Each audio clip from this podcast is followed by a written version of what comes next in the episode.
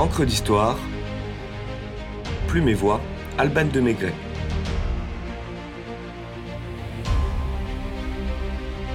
Et la carotte fut orange.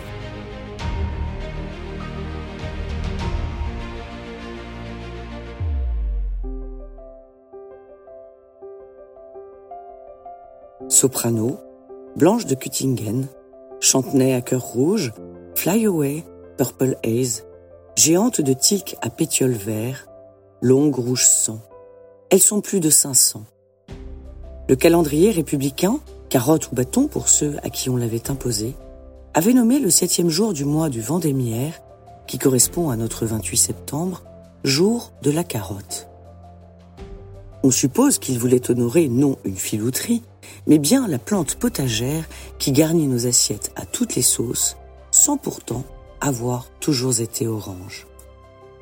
L'ancêtre sauvage de la carotte trouve ses origines en Afghanistan, il y a des millénaires de cela, et arbore une peau pourpre ou jaune. Au gré des explorations humaines, le légume fait son petit bonhomme de chemin et se cultive au Moyen-Orient, en Asie, en Afrique, puis en Europe.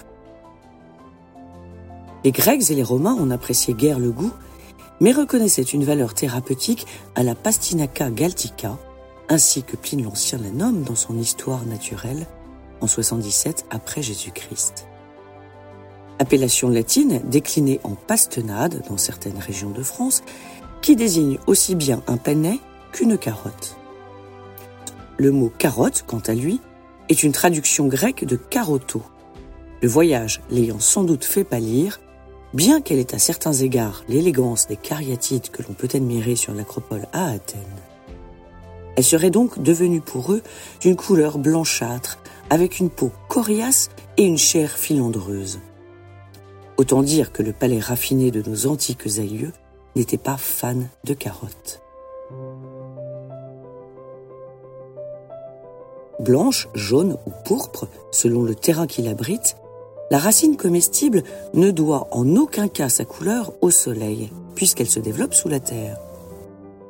Peu coûteuse de production, la carotte médiévale ravit le petit peuple et même peut-être aussi les seigneurs durant le carême, ainsi que le prouve un bourgeois anonyme parisien, auteur du pourtant célèbre Ménagier de Paris à la fin du XIVe siècle. Je cite Des racines rouges que l'on vend aux halles par poignées.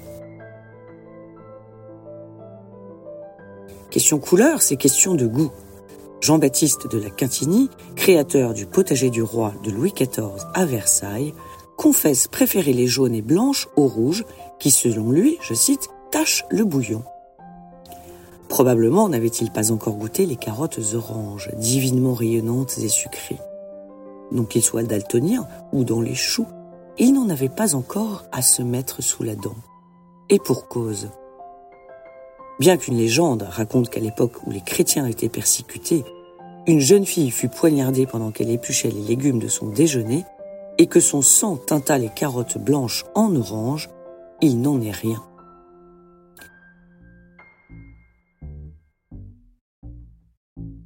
Ce sont les Hollandais qui l'ont créé au XVIe siècle, en croisant des rouges et des jaunes, dans le but d'être aimables à la maison d'Orange Nassau, bien avant qu'elle ne devienne la famille royale des Pays-Bas. L'opération de séduction réussit d'autant mieux que la longue orange gagne en saveur, en couleur et en valeur grâce au bêta-carotène qu'elle contient et dont les chercheurs découvriront les vertus au début du XXe siècle. L'âge d'or de la peinture hollandaise met à l'honneur ce nouveau légume, désormais royal, dans ses natures mortes. Bien vivante pourtant, la nouvelle variété supplante les autres et traverse désormais l'Atlantique où elle s'installe avec succès. Les Amérindiens, dit-on, marchaient à la carotte et volaient aux colons cette racine qu'ils trouvaient irrésistible, autant que les lapins ou les chevaux dont c'est la friandise favorite.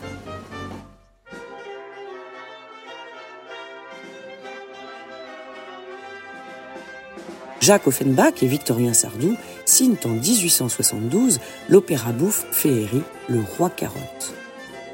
Jules Renard intitule son roman autobiographique Poil de carotte en 1894. tandis que la carotte de tabac devient l'enseigne obligatoire des buralistes en 1906. Pendant la Deuxième Guerre mondiale, les pilotes britanniques en consomment pour améliorer leur acuité visuelle au moment où Radio Londres diffuse régulièrement vers la France ce message extravagant.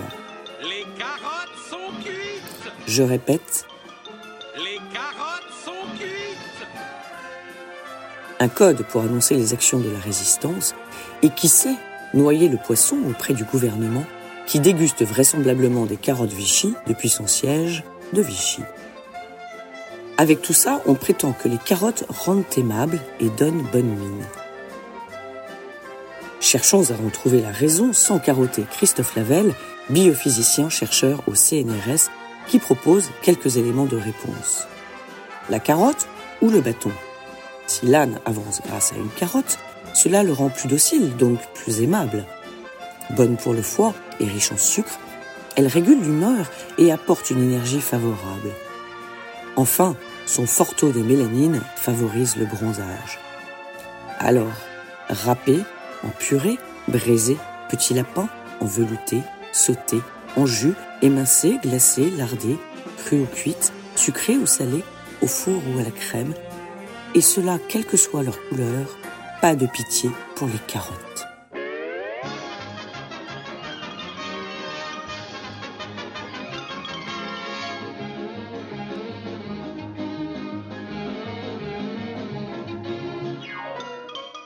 Les carottes sont cuites